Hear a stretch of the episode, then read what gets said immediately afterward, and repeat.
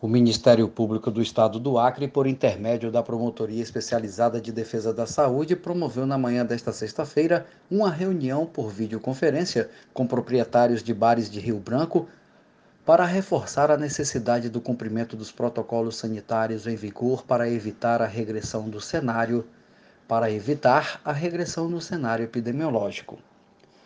O promotor de justiça Glaucio Ney Shiromoshiro esteve à frente do encontro realizado com estabelecimentos filiados à Associação de Bares do Acre, que contou também com a participação de representantes da que contou também com represent... ah! que contou também com a participação de representantes da Secretaria de Estado de Justiça e Segurança Pública e das Vigilâncias Sanitárias Estadual e Municipal.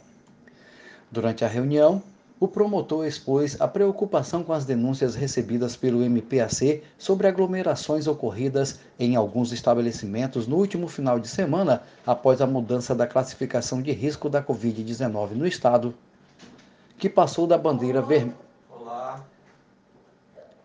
que passou da bandeira vermelha para a amarela e destacou o intuito de dialogar com o setor para evitar a repetição das mesmas das mesmas cenas.